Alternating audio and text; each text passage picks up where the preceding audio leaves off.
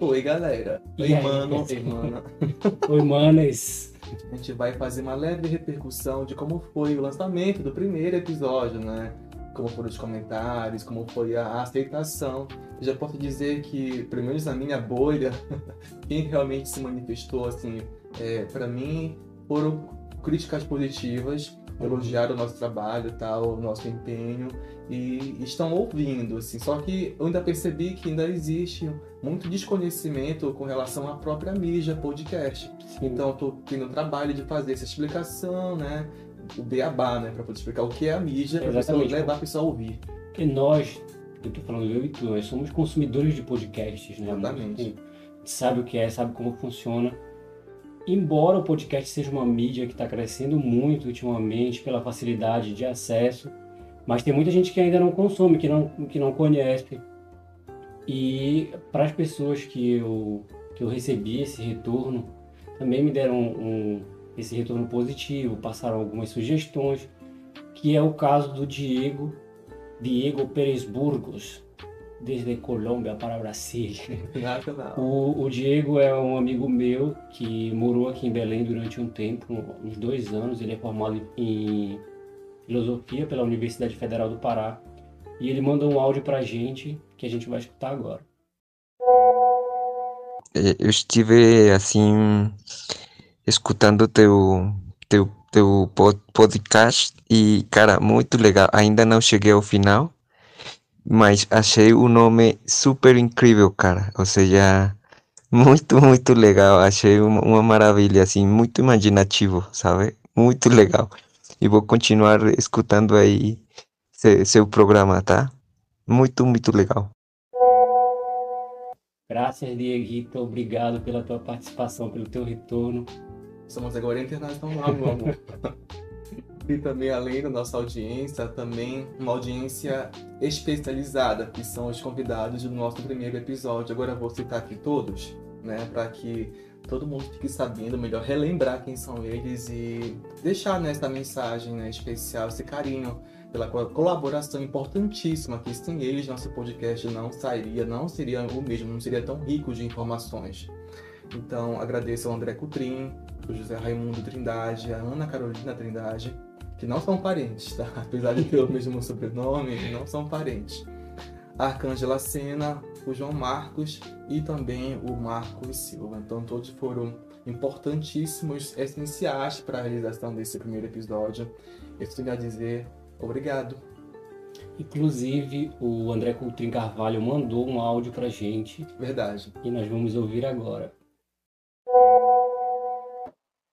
Então, assim, no geral, é, o programa em si está bem atual.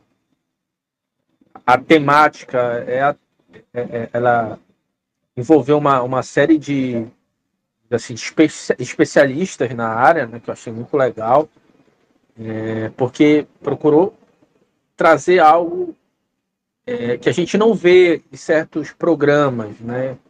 Uma abordagem interdisciplinar. Você vê assim, tiveram dois economistas, inclusive o, o, o, o outro colega que você chamou é, é colega meu lá da, da economia. Mas ele tem uma abordagem diferente da minha, né? É, eu acho que deu para perceber isso, deu para ficar, é, deu para perceber esse, essa diferença na abordagem, né? Então isso é muito bom. Isso é muito bom porque é, é, amplifica a discussão para além da, da sua especificidade. Né? Então é isso. No mais, vocês estão de parabéns pela iniciativa. Bem, mais uma vez, obrigado, André. Professor André Cutrim, especialista renomado, enfim, né? Nos próximos episódios, quem sabe, né, se tem uma temática relevante dentro da área dele. Também que ele fala de muita coisa, né? Já está convidado, espero que aceite.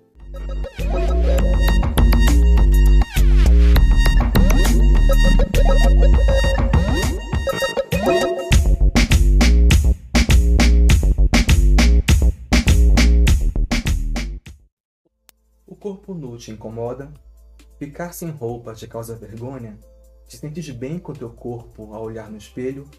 E o que sente quando te observam usando biquínis ou sungas? Gosta de ficar nu? Questões como essas permeiam as sociedades ao longo do tempo. Cada sociedade lida com o tema de maneira própria, conforme seus padrões sociais de comportamentos vigentes no período. Na antiguidade, os gregos constantemente representavam o corpo nu nas suas obras artísticas, sejam esculturas ou pinturas. Indígenas assustavam os colonizadores europeus com a sua naturalidade em ficar nus. Na atualidade, ficar nu ou com pouca roupa pode ser mais ou menos aceitável conforme a cultura comportamental aceita ou legalizada. Há quem seja adepto do naturismo, prática que valoriza a natureza e os elementos naturais, e que entre suas ideias defendida está o nudismo, estilo de vida que defende a liberdade do corpo, a liberdade de estar nu, ao natural e em contato com a natureza. Estar nu também pode ser uma forma de expressão artística. A intenção é exaltar a beleza natural do corpo, estando em movimento ou parado, seja na dança, no teatro, no cinema, em pinturas, esculturas e fotografias. O corpo nu também pode ser uma expressão da libido, com a intenção de sensualizar, de elevar a temperatura, de estimular reações naturais do corpo, de convidar ao ato sexual. Assim como o corpo nu também pode ser usado como instrumento de poder e controle das pessoas e seus corpos, seus desejos, pelas religiões que usam o discurso do pecado. Em quais momentos tu gostas de estar nu? Em quais locais tu ficas sem roupa ou gostaria de estar? Tu te consideras nudista? Faz nudes para expressar tua arte ou para te exibir com segundas ou terceiras intenções? Chiado. Chiado. Chiado. Chiado. Chiado. Chiado. Chiado.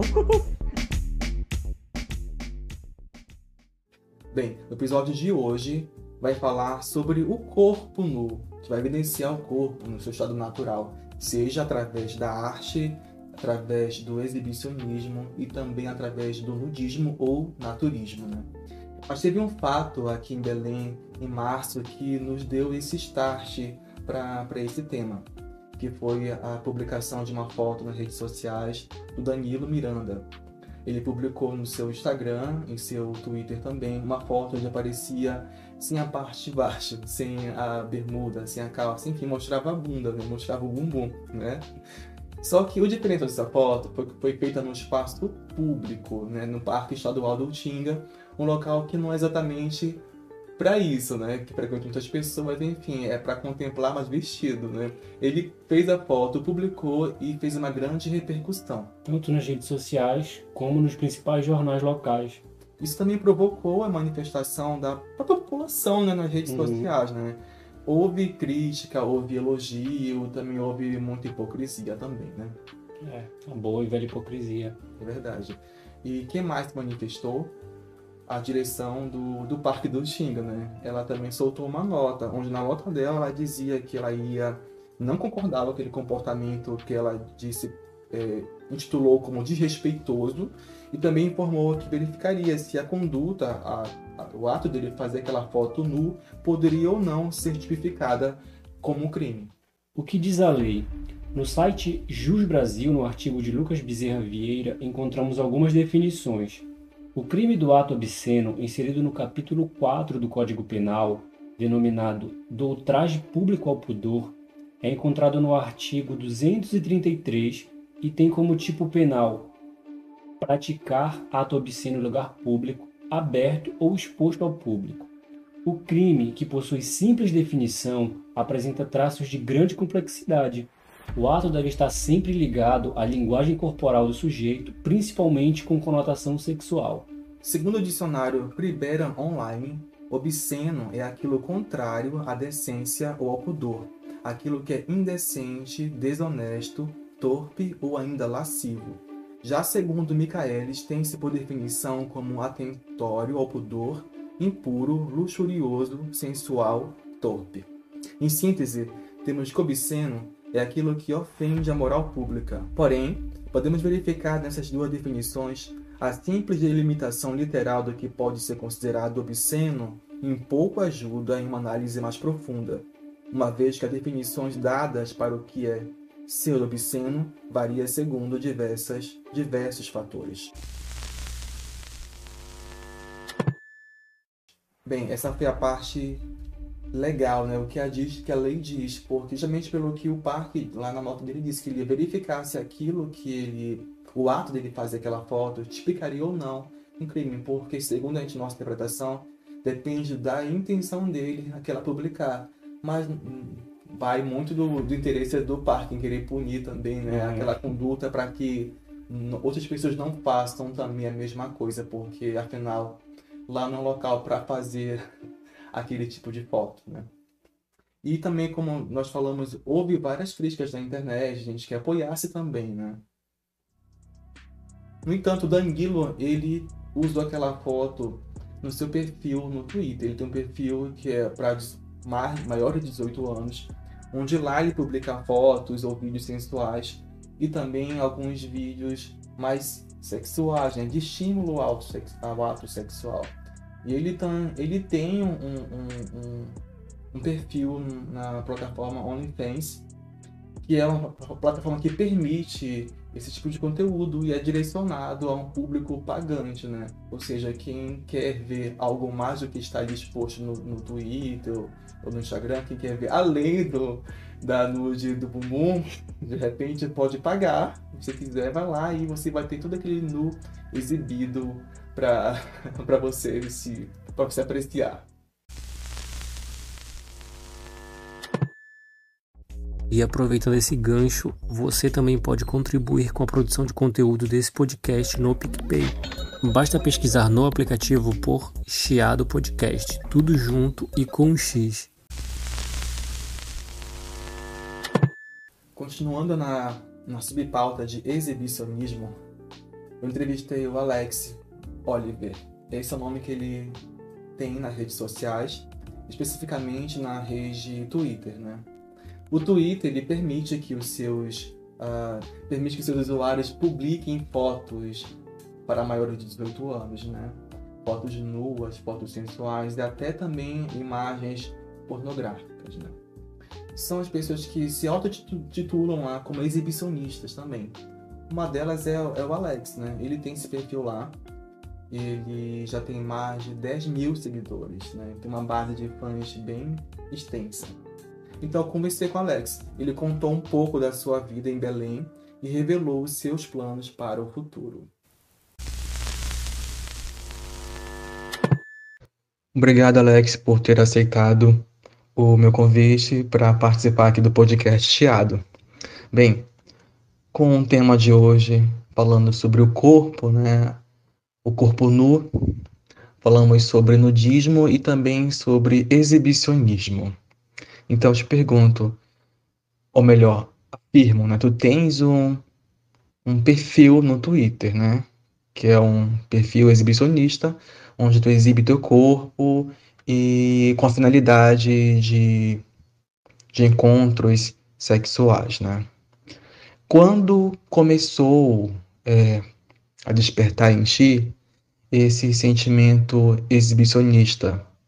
E dessa data que iniciou, depois de quanto tempo você começou a expor é, o teu corpo na internet? Por nada, querido. Eu que agradeço o espaço. É, assim, eu sempre gostei do nu, do estar nu, do me sentir nu, do, de me mostrar.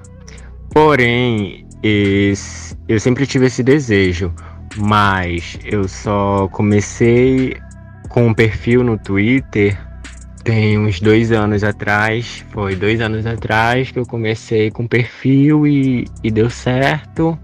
E era o eu me encontrei ali, sabe? Ali eu podia mostrar o meu corpo, mostrar a minha, evolu a minha evolução. E. E foi isso. Atualmente no teu perfil, é, você coloca fotos, vídeos das suas práticas sexuais, né? Seus parceiros. Claro, quem quer aparecer, né? Quem quer mostrar o rosto, mostra. No teu caso, tu mostra sempre, né? Na maioria das vezes tem imagens é, ou vídeos é, pornográficos, né, de, de, de, atos sexuais.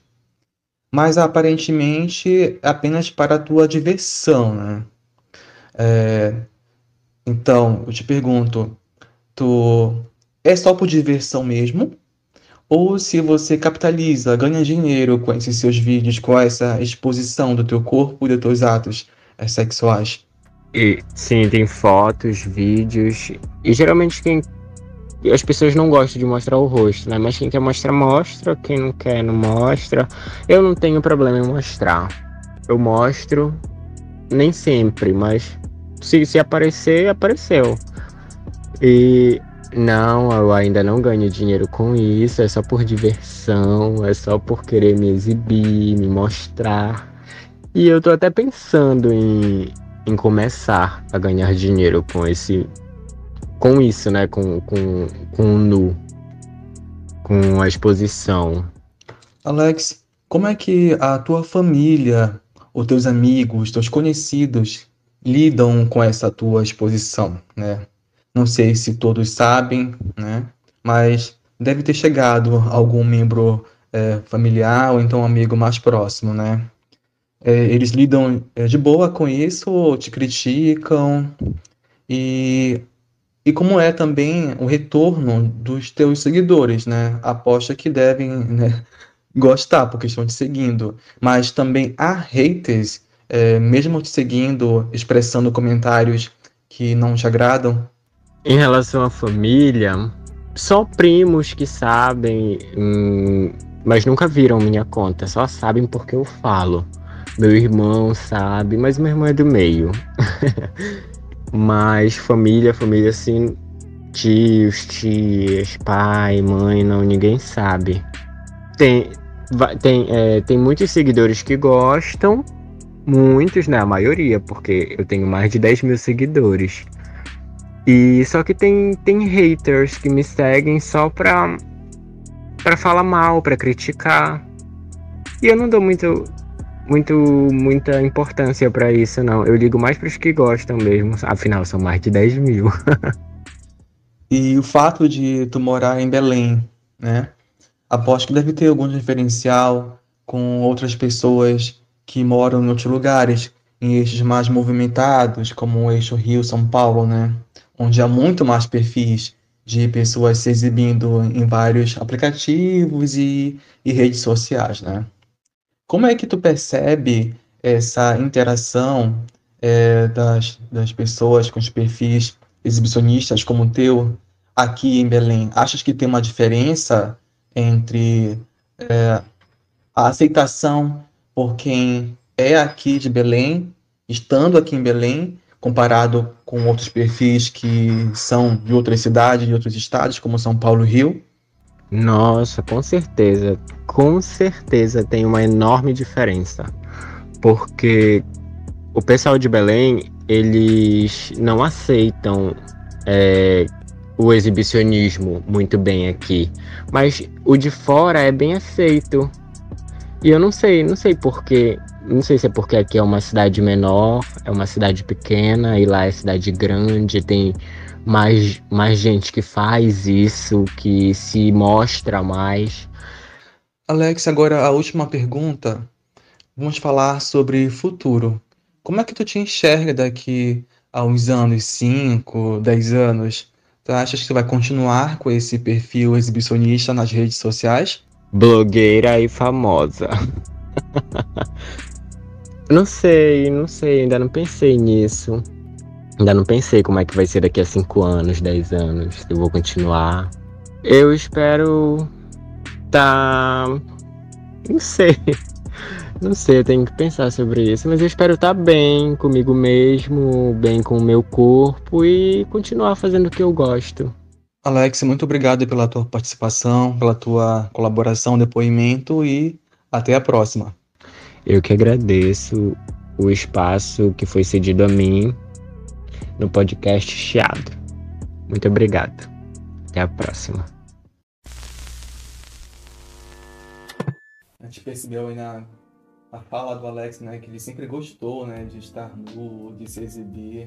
Inclusive, ele fala com orgulho dos seguidores dele, que são mais de 10 mil. Mas é pra se orgulhar, né? Que 10 mil né? não é pouca coisa, é. né? É muito... Mas é interessante que ele fala que, apesar de ter muitos seguidores, mas muitos é, que moram aqui criticam mesmo seguindo perfis de São Paulo, Rio de Janeiro, né? Acho é Mesmo consumindo esse tipo de conteúdo. né? Exato, e tem muita crítica aqui, né? Na região. Interessante isso, né? Enfim, a hipocrisia. É, e também ele, por enquanto, não ganha dinheiro né, com essa base de fãs dele de 10 mil, que poderia já significar né, um apoio, um estímulo para ele né, Uhum. ter esse dinheiro. Mas ele, ele faz o que realmente ele, por enquanto ele quer, ele, é por prazer, né? Não é, não é por, por ganhar dinheiro. Mas deixa aberta a possibilidade, vai que, né? Com essa base de fãs, ele pode até pensar nisso, né? Entrando na pauta no artístico, eu conversei com o artista Arthur Morbá, que é um artista que faz um trabalho com expressão corporal, ele faz ilustrações, fotografias, já participou de clipes. E ele contou pra gente um pouco sobre as suas experiências, sobre sua relação com o corpo, falou sobre autoaceitação e como que o corpo pode ser um ato político. Eu me chamo Arthur Frederico Morbach Paredes Filho.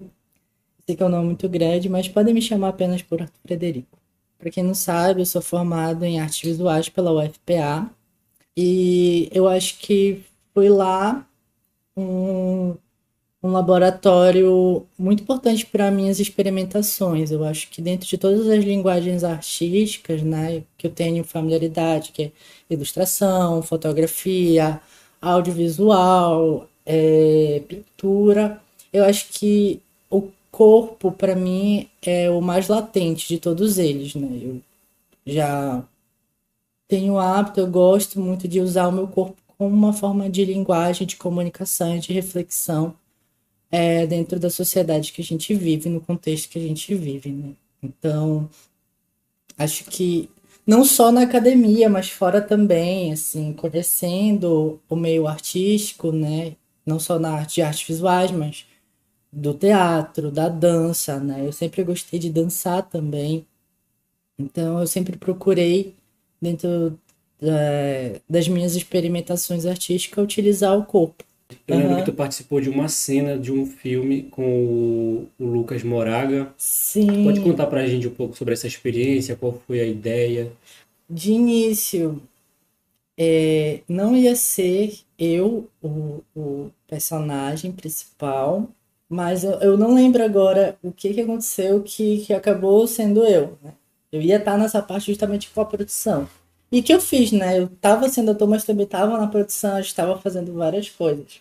Mas é muito isso, né? A gente que produz arte, a gente nunca faz só uma coisa, a gente sempre faz um montão de coisa ao mesmo tempo. Sim, sim. E nossa, foi um rolezão pra fazer esse curta-metragem, assim, rolou muitas coisas, rolou bads, mas eu acho que tudo faz parte, né, do processo de, de criação, né, até a formação, nascimento desse, desse, desse curta. Aí, em várias das cenas, tinha cena em que eu ia ficar nu, ia ser logo a primeira cena que ia aparecer, né, então, ele propôs, olha, é, a gente vai fazer uma cena em que tu vais ficar nu, mas a gente não vai, assim, deixar isso bem explícito, né? Eu falei, não, tudo bem, tranquilo, sem problema nenhum. A gente faz. E foi que a gente fez a, a cena, né? Então eu meio que ficava de lado. A gente, nessa cena, a gente estava dentro de um quarto, então tinha várias folhas espalhadas, né? Tinha tintas, pincéis, Folha de papel folhas, folhas de papel e folha mesmo de de, árvore. é, de árvore, né? Então eu queria de- deixar esse aspecto bem de casa abandonada, Ah, né? sim. E, e aí eu lembro que a gente, aí passamos algumas tintas no corpo, né? E aí a cena eu tava deitado no chão, de lado, e só aparecia assim, coberto, cobrindo, né, os meus órgãos genitais, e só mesmo de lado, assim, a curvatura. É, e aí essa cena era gravada, né, a- a- em plano de cima, assim, de cima De cima para pra baixo. né? E foi a primeira cena, é a primeira cena que aparece no curta-metragem, assim, que ele, ele falou assim, eu queria causar esse impacto, sabe? Quando as pessoas olhassem assim e vissem essa, essa cena. Aí fala, ai, mano, eu acho que vai ser tudo, vai ser babado, então. Bora lá. Ou seja, quando tu leva essa questão da nudez para a arte, já é uma, já é uma outra perspectiva, né? Sobre a questão que tu falou de como olhar nesse aspecto do, do, do, do nudismo pela visão da arte, né? Eu acredito na seguinte coisa, que eu já participei de alguns eventos e vários artistas que debatiam sobre essa questão do no artístico, né? E dentro desses aspectos do no artístico sensual, no artístico fotográfico, então tem gente que tem que debate essa questão do, do porquê que também algumas produções no artístico podem ser também pornográficas. Você olhar um pouco da pornografia não por um lado pejorativo, mas também poderia ser por um lado poético. Mas quando eu falo da questão da pornografia, eu não estou falando dessas pornografias comerciais, né, que são vendidas Sim. e que estão nessas plataformas digitais. Mas eu acho que de pensar numa outra estética, né? Arthur, tem uma galera que se dizem conservadores, né, que querem conservar é, as ideologias cristãs, a família, os bons costumes, enfim. Tu acredita que por conta desse pensamento conservador que é, essas pessoas classificam e taxam os artistas como vagabundos, como que só fazem putaria? A nossa sociedade ela é regida pelo, pela, pelo pensamento religioso que é muito forte. Ainda é muito forte. Ainda é muito forte. E quando eu falo numa escala regional, é muito mais forte ainda. Que a nossa cidade ela é regida pelo, pelo, pelo cristianismo. Não vou falar no catolicismo, mas no cristianismo de modo geral, né? Então, ainda se tem, precisa se debater muito. Eu acho que também a gente precisa pensar em modos, em como trazer isso para debates, né? Eu acho que em discutir em pensar em naturalização do corpo mesmo, né? Entender que o corpo, sim, ele é sagrado, mas também é, ele despido também é uma forma sagrada, né? Ele é uma forma divina do templo, né? Qual é a melhor maneira que tu achas de inserir esse debate sobre o no artístico? Como é que tu acha que é, esse tema pode ser abordado levando em consideração, como tu mesmo falou, que um corpo é capaz de gerar reflexão, de se expressar, de se comunicar, de fazer política. Bom, a melhor maneira de inserir no artístico para um debate, eu acho que primeiro, né, a gente precisa pensar na educação. A gente precisa falar antes de mais nada sobre a questão do nu no, no contexto artístico, a gente precisa pensar em falar sobre corpos, né? E para falar sobre corpos, a gente precisa falar de sexualidade, a gente precisa falar de identidade e dentro da identidade, falar sobre identidade de gênero, a gente precisa falar sobre raça. Então, todo todo todos esses temas, ele se encaixa e engloba para a construção e a conscientização do que é o corpo, né? um corpo que, que, que é suscetível a várias transformações durante, durante o tempo, né? Então, e esses temas eles precisam estar principalmente, acho, principalmente nas escolas, mas não só nas escolas, eles precisam estar presentes também no âmbito familiar, na comunidade, né? A gente precisa falar sobre isso, porque é, não, a gente, não é um corpo, são vários corpos diferentes e como é que a gente vai lidar? Porque, enfim, cada pessoa tenha, tem o seu processo individual, por mais que é por mais que são afetados de maneiras coletivas, mas também tem afetação individual e como é que ele vai lidar com isso? Para lidar com isso, ele precisa vivenciar, precisa entender se entender-se melhor, né? Para saber como ele pode achar uma solução ou um fortalecimento pessoal, né? Quando eu falo que é, o corpo ele é, um, ele é um templo, ele é divino, é um autoconhecimento que você tem que ter sobre você para você lidar com as adversidades da as adversidades da vida, né, do meio social, né, das opressões que sempre são colocadas na gente, né? A gente precisa se conhecer para se autoafirmar e para reivindicar aquilo que é importante.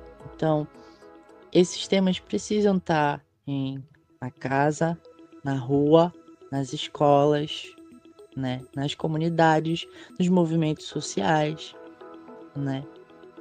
Precisam estar no meio político, né? Esses temas precisa ter esse debate entre a população e os governos.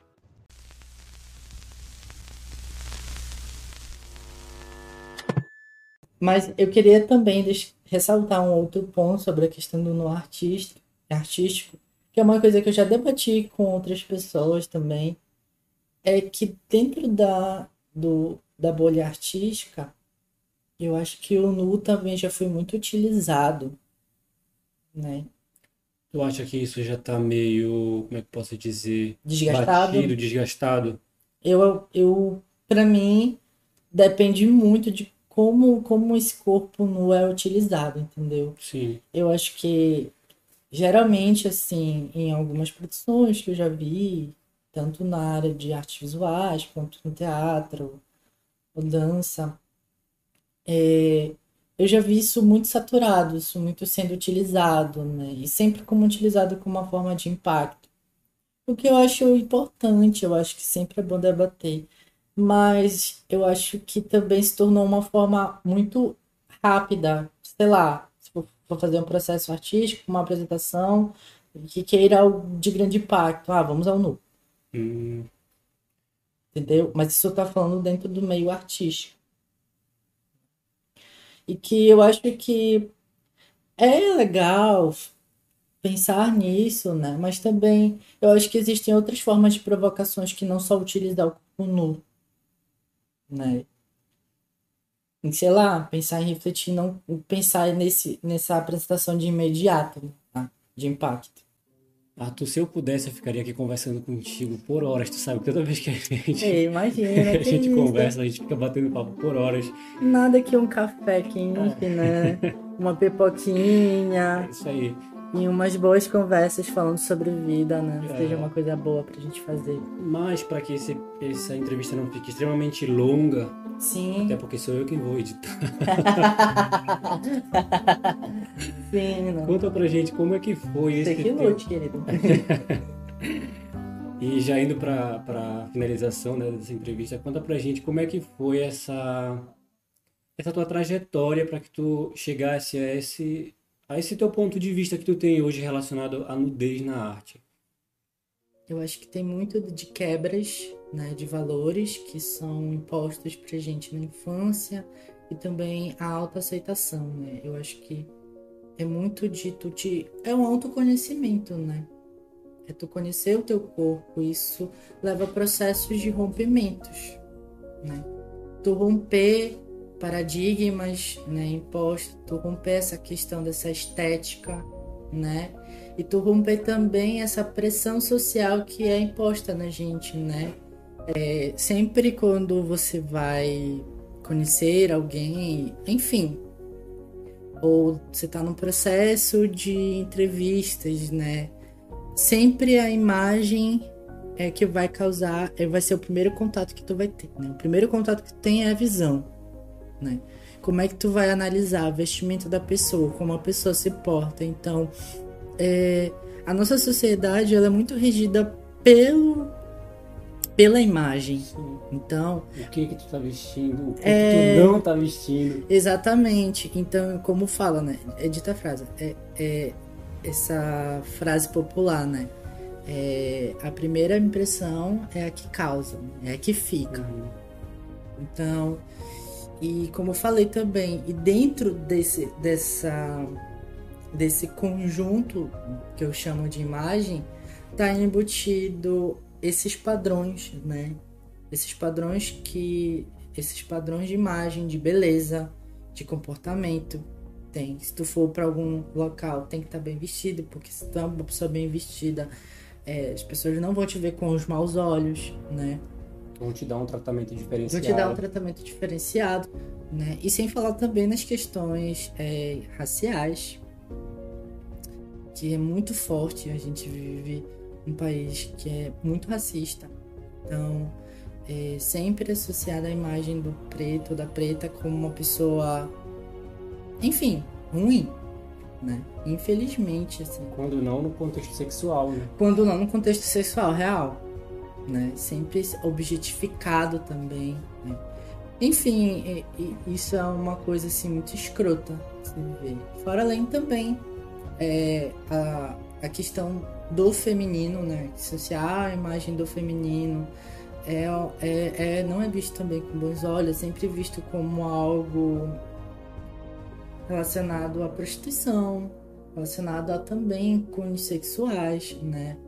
Ah, esqueci de dizer que dentro desse conjunto de imagens, né, tem a questão religiosa, né, que embate muito. Um corpo nu, ele é sempre algo pecaminoso, né? Tipo, ah, vai arder no fogo do inferno, não sei o quê, ah, aquelas coisas, né?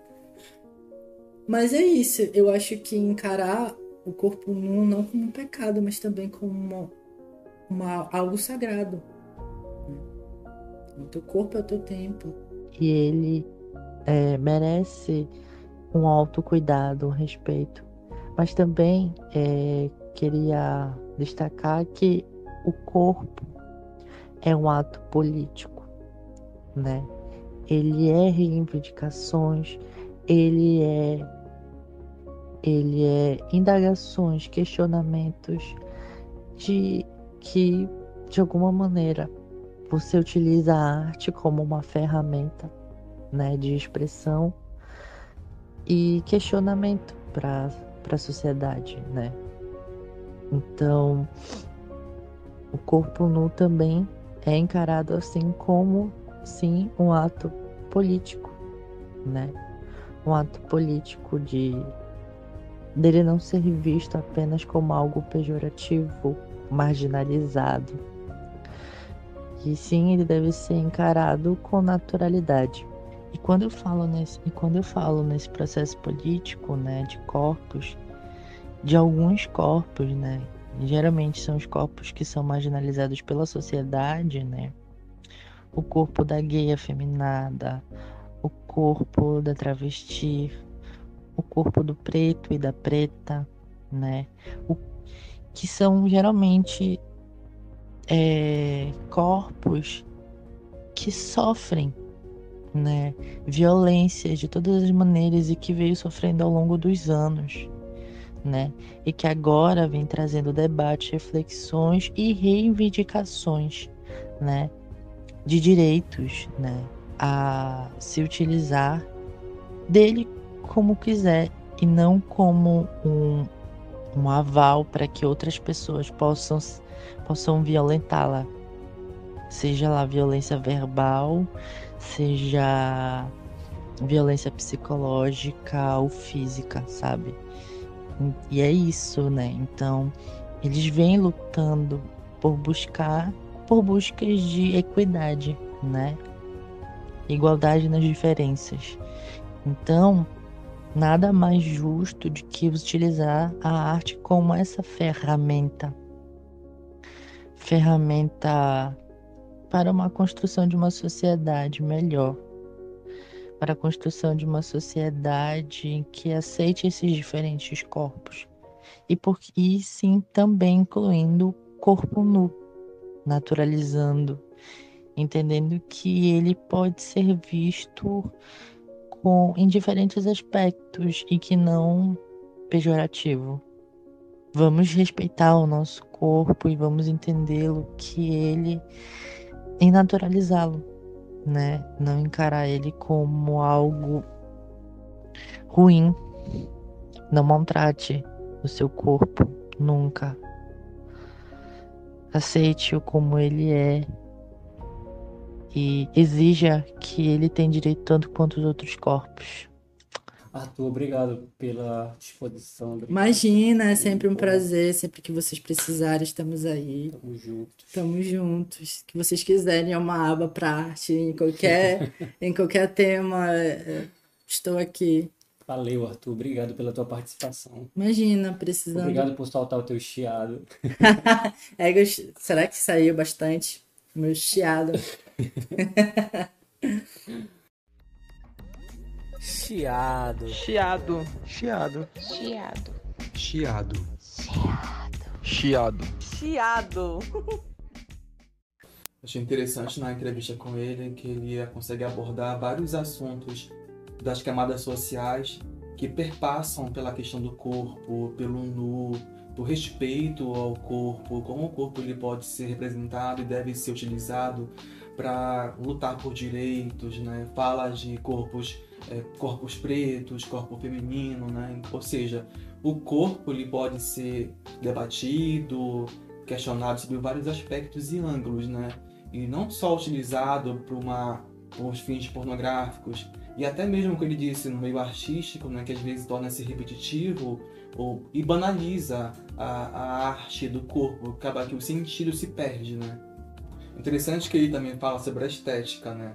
A, tem a ver com a aceitação, né? Ou seja, como a sociedade enxerga naquele momento o que é belo, né? o que é feio. Se a gente for voltar assim na, na história, o corpo mais cheio, mais gordo já foi enxergado como um corpo belo. É sempre importante a gente analisar o tempo, né? Exatamente. O período, a época. Exatamente. E hoje, que- hoje já há uma discussão maior sobre as- as possibilidades do corpo. Mas se for para o mundo da, da passarela, por exemplo, os corpos continuam sendo bem magros. Para lá, a estética, a beleza é ser bem magro. Como o próprio, próprio Arthur falou, ele mesmo não aceitava o seu corpo peludo, por exemplo. Né? Quer dizer, a pressão social que cria uma- um padrão estético que às vezes é inatingível para certas pessoas porque a tua, a tua genética direciona para um corpo e você quer muito ter um outro corpo que você não vai ter.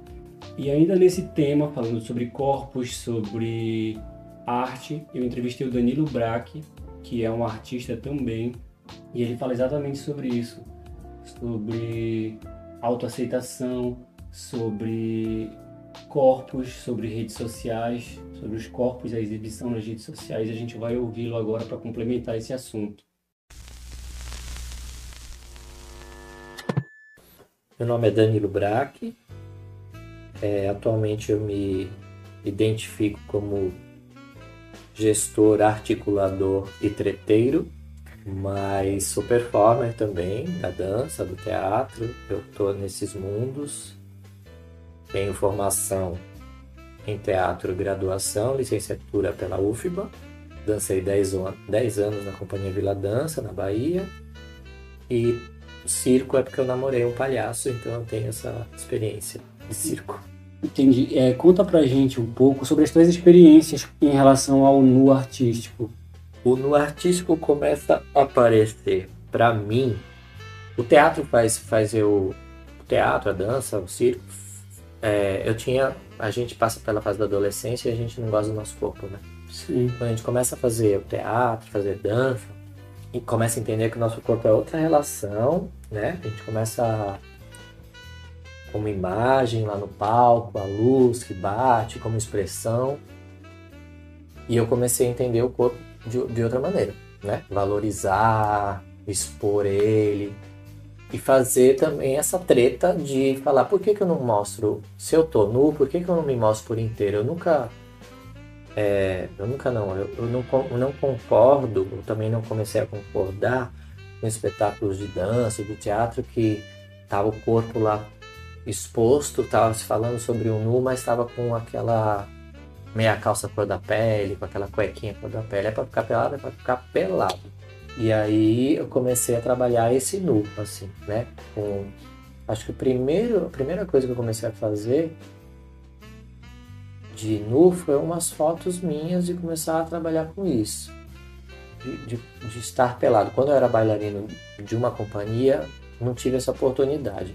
Mostrava só o corpo onde que a coreógrafa achava que tinha que mostrar, porque seguia umas ordens ali. Quando eu comecei a pensar nos meus solos, nas minhas performances, falei, não, eu quero mostrar o Nicolas pelado. Aí, tipo assim, Facebook, comecei a colocar umas fotos, que eu tenho essa história com a fotografia, porque eu Uhum. fiz fotografia quando eu era mais novo, etc e tal. As duas videodanças que eu fiz, que é Rebuçado e Bailarina Fassbinder, não tem nudez, mas tem um corpo exposto ali. E são coisas que eu dirigi. Dois- as duas videodanças, a calça em saia de corredor. Que é aquele Sim, sim, ensaio Inclusive tem as fotos no teu que Instagram. vai virar um fotolivro, como é um livro foto, como é que chama? Tem, tem um Um livro de vídeo de fotografia. fotografia, mas tem um nome fotolivro. Uhum. Vai virar. Ah, que interessante. E eu chamo amigos para fazer. Eu chamava agora porque esse, esse corredor era de um apartamento onde eu morava, não tô mais lá nele. Mas eu chamava amigos para participar. Chamei até uma família com, com um filho. Sim. Foi super bonito, foi super. Foi outra coisa. Nossa, que Entendeu? interessante. Cada amigo que eu chamava ia para uma tendência. Né? Tinha uns que eram mais sexuais, outros mais celestiais, outros mais inocentes, outros mais. Cada do- um era um conceito infernos. diferente, né? É, cada vibe vinha, a gente vinha. Uns, uns eram mais dançados, Uhum. porque eu, eu chamei a, a Rafaela, que é uma bailarina paraense, que agora mora em, mora em Manaus. A gente foi super dança, corpos de dança. Não, você, não- você vê um todo ali, vê Celestial, vê Apolíneo, vê, vê os infernos, vê, vê, vê pornografia, vê tudo, porque é muito dançado. E quem te acompanha nas redes sociais consegue perceber isso, né? Que você tem muitas fotos com Como artista. provocação. Como provocação, de mostrar o pinto, a bunda, outras coisas mais que às vezes pessoas têm um pudorzinho. Mostra, se é pra mostrar, é pra mostrar e não ter medo. Uhum. E aí o Facebook me bloqueia, o Instagram bloqueia, todas essas redes sociais bloqueiam, porque tá fala que tá. Eu acho que tem, tá bom, tem um certo ponto que você, né, ah, porque crianças vão ver, mas eu não. Eu sempre fui criado assim, foi- nunca fui criado com tabu nenhum. Lá em casa meu pai andava pelado, minha mãe andava pelado, eu andava pelado. Minha mãe entra no banheiro até hoje, no meu banheiro eu tô tomando Sim. banho, se a porta estiver aberta. E é isso, né? Naturalizar um corpo nu. É, um não colocar aquele lugar, esse lugar, né? O, o pinto da bunda, um lugar que não pode ser visto, ter medo, mostrar. E aí eu, eu sempre fui, então tá. Então, isso- isso foi entendido sempre, essa coisa família, nunca teve. Claro, tem que ter respeito, né? Mas, enfim. Quando eu fiz as calças, eu falei, eu vou ficar nesse meu solo em tempo inteiro pelado e vou trabalhar esse vestível, essas calças, elas vão aparecer e vão sair. Eu não, vai ser ao contrário, sabe? Não é eu começo com figurino, depois eu tiro, depois eu coloco. Não, já tô pelado. Você já vai me ver pelado quando você Uhum. entra. Ou seja, tu já começa pelado e depois tu vai se vestindo. É. E acabo pelado. Ah, me legal. visto em certas horas. Poucas vezes. Inclusive, eu amo fico aquela pelado o tempo inteiro. É. É, essa performance, as calças, participou do Festival de Arte Erótica. Conta pra gente um pouco como é que foi esse processo. Festival de Arte Erótica, o FAE, lá no Chile. As calças veio com teor colorido, debochado, com a relação do erotismo mais leve, pornográfico, brincar com isso. Que eu brinco, tem uma hora que eu coloco a música erótica da Madonna Uhum. para dançar, e foi muito legal. Nesse festival de arte erótica, o meu amigo falou, Danilo, a gente não vai levar vinho para eles beber, porque eu ofereço vinho. Aqui no Brasil eu ofereço vinho. Uhum. A gente vai levar cachaça, né? Cachaça de jambu e a cachaça, cachaça. Sim. Aí foi, comprei a plateia. Eles gostaram do espetáculo ou não? Não sei, só sei que a cachaça fez eles, a galera ficar assim. Foram três garrafas de cachaça, assim. Uma, foram quatro, levei quatro. Uma meu amigo pegou só pra ele, colocou debaixo do braço, Cachaceiro. cachaceiro, e o resto eu distribuí pra eles. Falei um pouco dessa coisa da relação Isso lá no México. no Chile, no Festival de Arte Uhum. No México foi só um, um, um recorte. Eu apresentei três calças só. E cada calça é uma história, né? Uhum. Mas o que foi legal lá no México que eu apresentei na reitoria da Universidade de Medicina do México, Nossa, que legal. onde tinha aquelas fotos daqueles professores, doutores catedráticos, catedráticos, catedráticos, né? Que já morreram, mas aquelas almas continuam ali naquela universidade e eu mostrando meu pinto e minha bunda pra eles. É muito legal. Eu fiz uma entrevista com o Arthur Fred e ele falou que para fazer o nu artístico precisa primeiro aceitar o seu corpo, é uma Sim. forma de autoaceitação. Concorda com isso? Sim. Sim, porque você tá se expondo ali, né? Sim.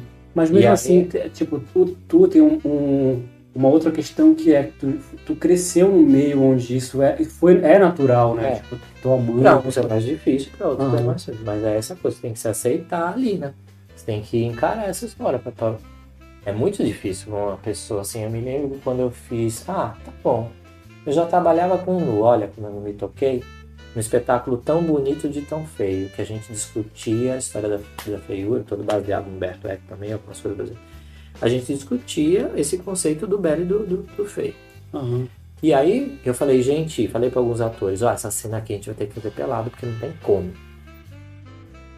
Na hora, é, não, foi uma atriz, uma atriz que me falou assim, Danilo, essa cena a gente não tem que fazer pelado, a gente tá ensaiando com roupa.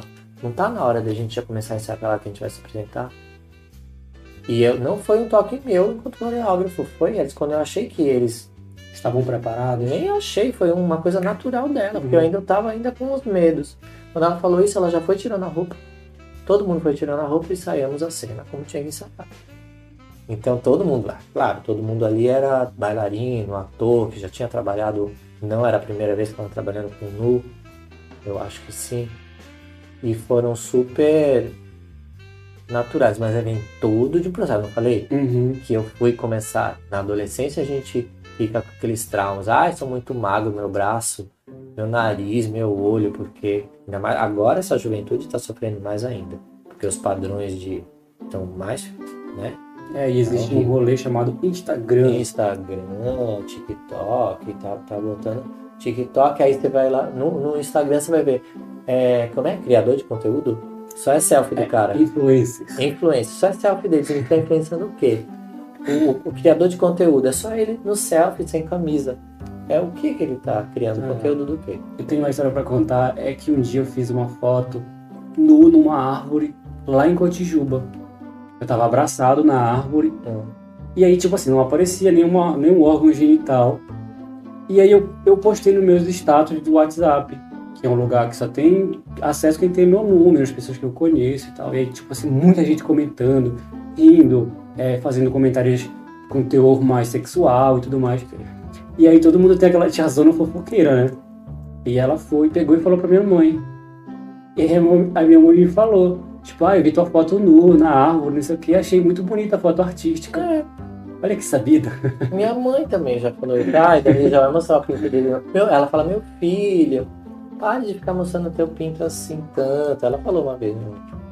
Aí eu até postei, brinquei com isso. Mas não tá mais, não mostrando mais o pinto.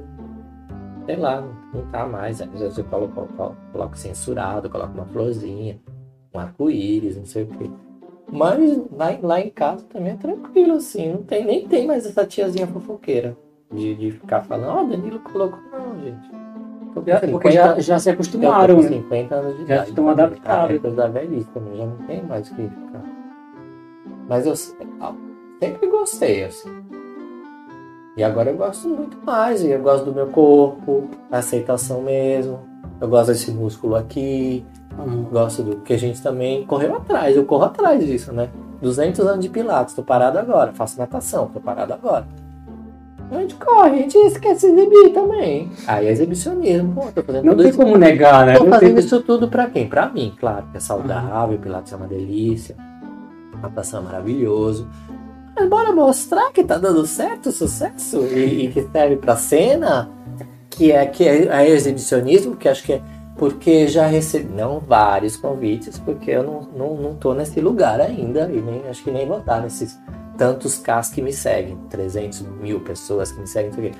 Mas com esses meus trabalhos, algumas pessoas me convidaram pra. Danilo, quero tirar foto de você, teu corpo é massa. Ainda tem gente que quer tirar. Aí eu acho massa e vou de graça, porque aí a puta vai de graça, eu vou de graça. Se o cara acha legal, me convidou, eu gosto disso. E, Danilo, tu acredita que seja possível fazer política por meio da expressão corporal, É do artístico? É político. Corpo é política. Corpo político. Corpo é política. Não- não andar diferente seu, numa. Não- não vestir uma roupa que você comprou no brechó de 5 reais, que é neon, é política. Então, tá ali. Não tem como distanciar. Ah, não gosto de política. Eu não entendo nada. Não, mano. Isso aqui que a gente tá fazendo é política? Política. Essa conversa que É, nós você, estamos você, tendo. você é artista. Ah, não eu sou artista, não quero me meter com a política. Você tá fazendo política. Do feito que você pisou no palco ali, tá falando alguma coisa pra alguém, você tá na. na- na- não tem, não tem como mais. Agora que a gente tá passando um processo tão complicado, tem que ter, tem que se posicionar, mano. Danilo, muito obrigado pela sua participação. Sempre. Valeu por ter topado. Tamo junto. Valendo, obrigado. Bom projeto esse seu. Valeu. Parabéns.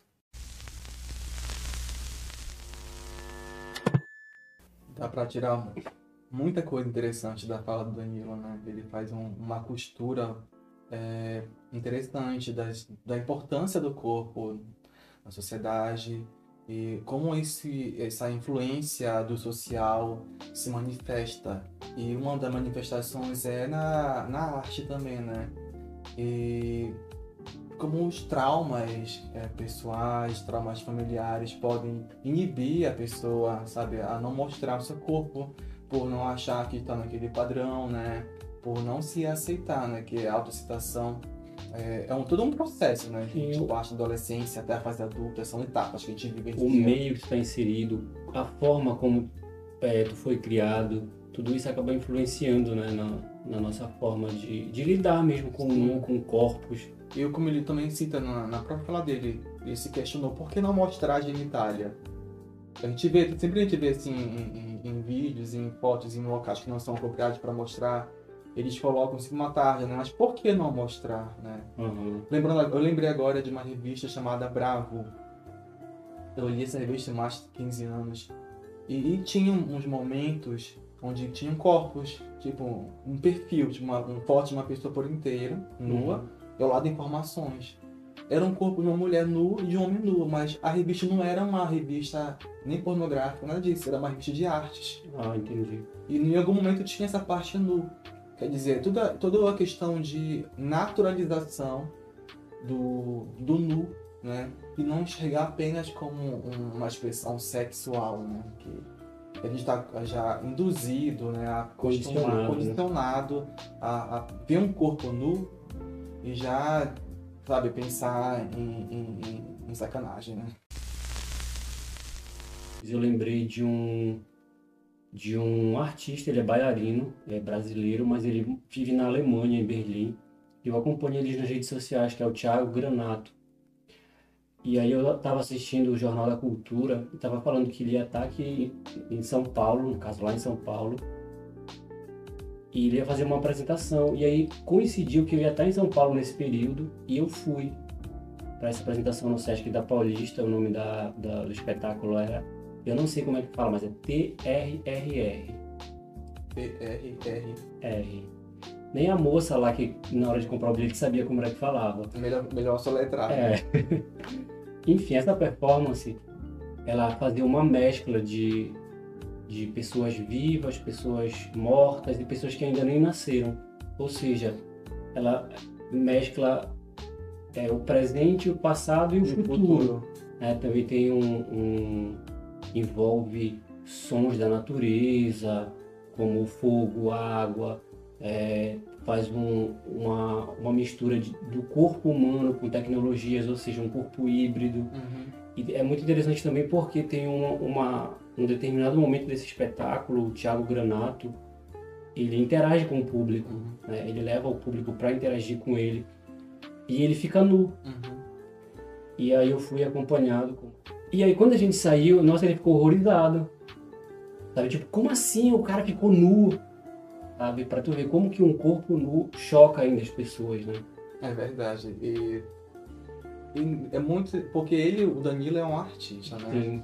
E Mas é, ele teve um- também uma criação que permitia, ele não falou a formação da mãe, do pai dele, mas Uhum. enfim, foi uma família que permitia e naturalizava o nu. Sim. Aí a gente percebe como é que a criação influencia muito, né? O teu processo de aceitação do teu corpo, tu perceber que o, o teu corpo nu é o natural, Sim. natural, e não enxergar, deturpar é, essa imagem. Mas algo interessante também que ele falou, que eu posso destacar, é com relação às redes sociais. Sim. A gente vive numa era onde as redes sociais estão é, super eh, no nosso meio. E, e o Instagram, especificamente, é, é a rede social da, da beleza, né, tal. Então, todo mundo quer expor o melhor de si. Por mais que esse melhor não seja O natural. o, natural, o real. Uhum. Tanto que os filtros fazem muito sucesso. né? Aí você pode, além de ter programa de edição, você pode aumentar uma parte do corpo que não está te agradando ou eliminar aquela, entre aspas, Imperfeição. né? O que é perfeito, né? E aí fica nessa busca in- incansável pelo perfeito, né? Pelo padrão. Aí É. também uma- algo mais sério leva a fazer in- in- inserções físicas mesmo, né? Fazer o... Agora que tá na moda de fazer uma harmonização facial, por exemplo. Sim. Aí a gente entra numa outra questão, né? Que inclusive a gente poderia fazer um episódio só sobre esse Acho que vai tema. sobre o tema, né? Vai ficar anotado aí, registrado.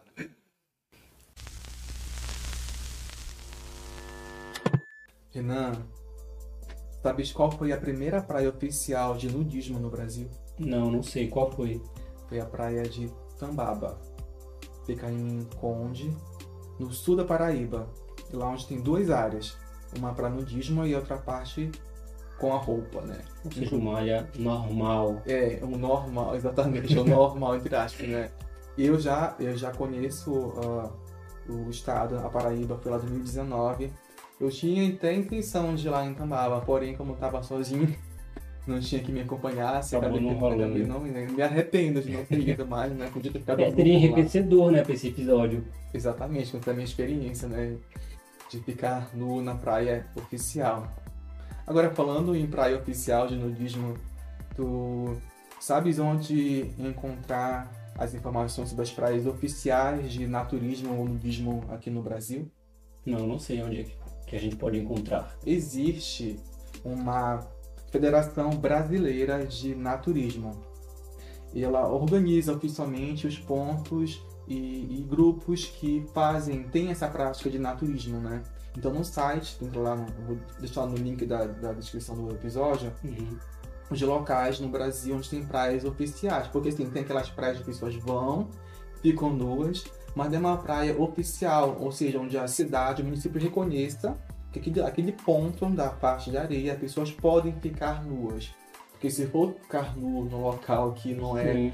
Legalmente permitido, você corre o risco de estar cometendo um, um crime. crime. É, essas praias são chamadas de praias clandestinas, né? Exatamente, clandestina, né? Então no site, as pessoas, quem tem interesse, você pode ir lá olhar, que, novamente, é a Federação Brasileira de Naturismo, FBRN.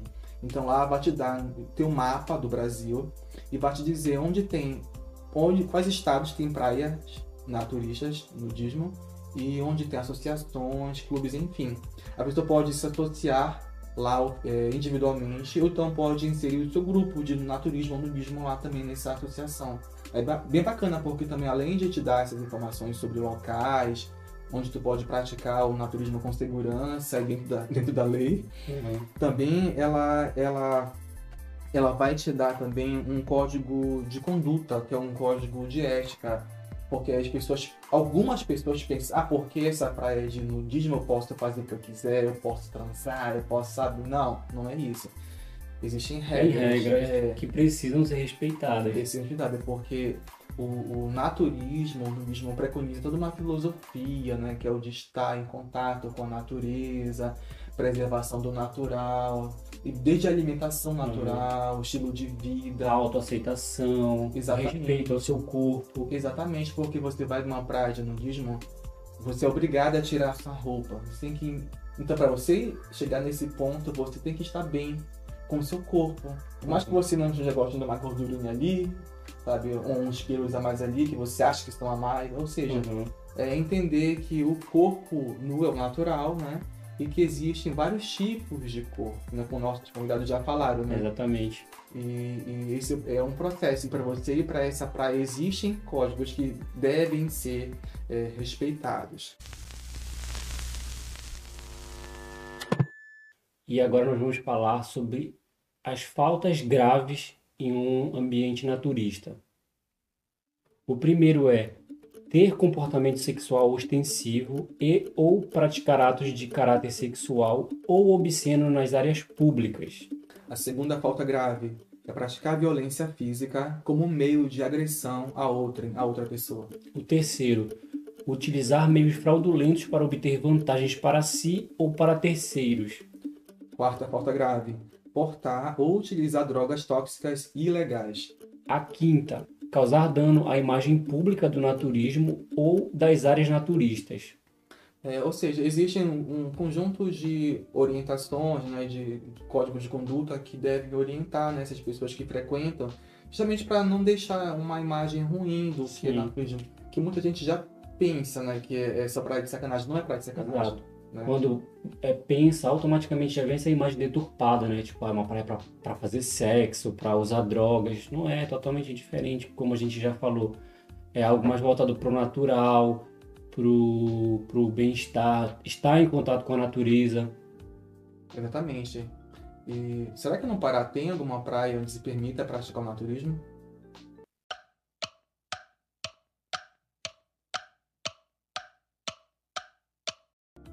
Não. Justamente não tem. não tem, eu também estou. Eu fiquei aqui pensando, não. Não, não tem. Eu queria. Infelizmente, É, infelizmente seria interessante. É, é, alguma praia, eu acho super assim, viável assim, de ter um, um local onde eu amo estar, que é Cotijuba. É, ou em Algodual também, né? É, é. Só que Algodoal já, já é um local frequentado para festas, principalmente. Mas que é um local muito grande, na verdade é uma ilha, né? Ilha de Sim. Mãe-Deu, o arquipélago de Mãe-Deu, né? Existem várias Ah, dá, tem, áreas. tem lugares. Tem lugar que- lá, por exemplo, Praia da Princesa, né? Que é mais distante, mas precisa ser tão longe também, né? Quer dizer, pô, geralmente tem essa questão. Quando eu coloco assim na praia de nudismo, naturismo, coloco nos locais mais Afastados. inacessíveis. Parece que a pessoa para chegar lá tem que percorrer um- uma maratona, ou atravessar rio, montanha. Gente, pra que tudo isso? Tudo isso é pra pessoa ficar nua, né? Ah, impõe tanta dificuldade que impedem que as pessoas estejam nuas, sabe? Então, há vários questionamentos, né, para se fazer, né? É, por que que isso não é permitido? A sociedade não permite, sabe? As leis não, não permitem ainda, mas sabemos que as leis são reflexos da, do comportamento é, social. Bem, no Pará então não existe ainda, não Uhum. sabe se vai existir. E para pegar esse, esse gancho, a gente fez algumas perguntas, a enquete chiada com algumas pessoas que a gente conhece. Quem fala agora é o Adriano Miné. Ele é pernambucano e mora no Pará já tem dois anos, mora no Marajó. Oi, amigo. Como é que tu estás? Bem, queria te fazer uma pergunta. Tu já foste à praia de Tambaba? Eu já fui na praia, mas eu não entrei na parte naturista lá do nudismo, porque eu fiquei com vergonha. Mas eu já fui umas duas ou três vezes, é bacana lá, é bem bonito. Mas eu não fui na parte dos nudistas. Ah, sim, entendi, envergonhado. É, mas é que no Pará nós, nós não temos, infelizmente. Mas e se tivesse, tu irias? Se fosse de repente uma galerinha, ou tu preferia ir só, justamente por estar acompanhado dos amigos, poderia ter mais vergonha? Ai, amigo, eu acho que nem só eu ia, viu? Que ia ficar com vergonha do meu corpinho. Ai, olha, com a família tu teria mais liberdade, em tese, né? Afinal, já te viram pelado quando era criança, né? Mas muita coisa mudou, né? De- Desde então. Não, amigo, acho que eu não iria, não. Talvez acompanhado, assim, de um namorado, talvez eu iria. Mas eu sozinho, sozinho não, e com a família então muito menos. Deus me defenda. Agora vocês vão ouvir Ana Cereja. Ela mora na cidade de Curuçá, no Pará. Mas se tivesse uma praia, um parque, um bosque, sei lá, um espaço, é, a natureza em Belém ou próximo que fosse permitido ficar nu, praticar o, o nudismo, tu irias? Eu vou ser bem sincera. Eu ficaria, desde que eu estivesse treinando, entendeu? Com 58 quilos e treinando, fazendo musculação, né? Vendo o resultado no meu corpo.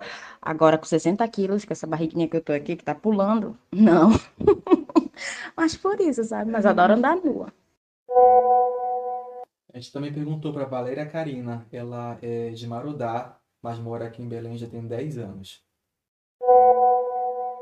Mana, se aqui em Belém, ou até lá em Marudá, né, que é o lugar de onde tu é e tu vai de vez em quando, tivesse uma praia, um bosque, um espaço que a gente pudesse ficar nu, tu iria, mulher?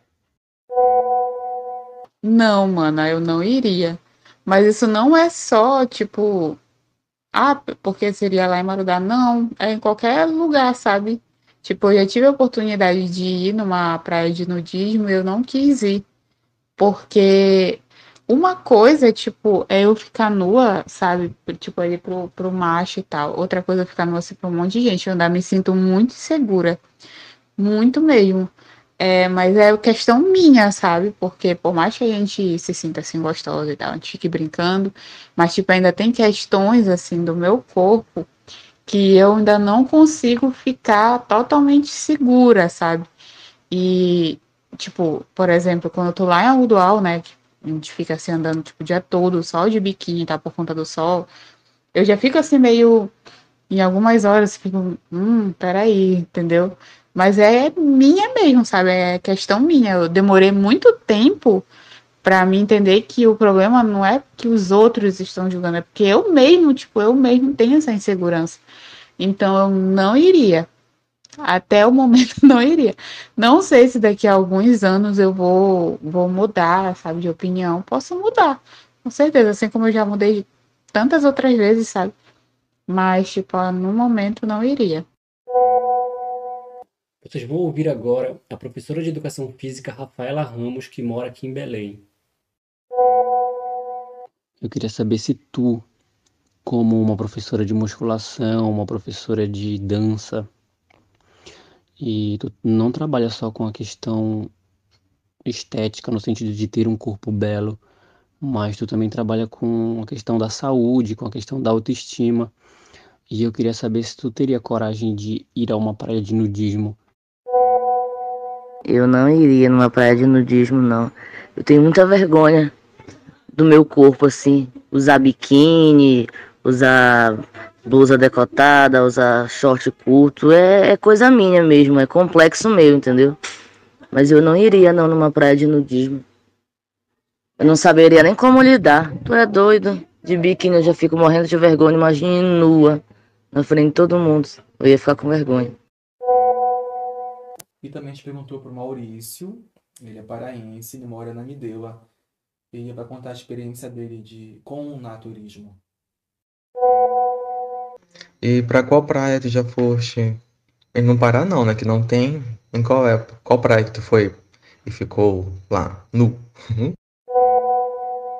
pois é, foi no foi quando eu fui no Rio de Janeiro em 2019. Lá tem uma praia que é chamada Praia Olho de Boi. É uma praia que é só para prática do naturismo. Não pode entrar com roupa nem de biquíni, de jeito qualidade. Só pode entrar se for do jeito que veio ao mundo. Vocês vão ouvir agora a Jaqueline Tavares, que é minha irmã e mora em Marapani. Ei, maninha, tu teria coragem de ir a uma praia de nudismo? Coragem a gente tem, né, gata? Só falta dinheiro pra ir pra praia. Como a gente pode observar nessa enquete, desde as gostosas até as pessoas que trabalham com, com essa questão da, do corpo, né? Um professor de educação física que trabalha com, com estética, com autoestima, também sente vergonha. Dá para perceber que as pessoas têm ainda esse, essa vergonha do seu corpo de estar nu, mesmo se fosse num ambiente que fosse permitido. É, revela muito da insegurança, né? Que a gente, eu digo a gente porque também me incluo nessa, né? Acho que todo Uhum. mundo tem essa insegurança de, de estar nu.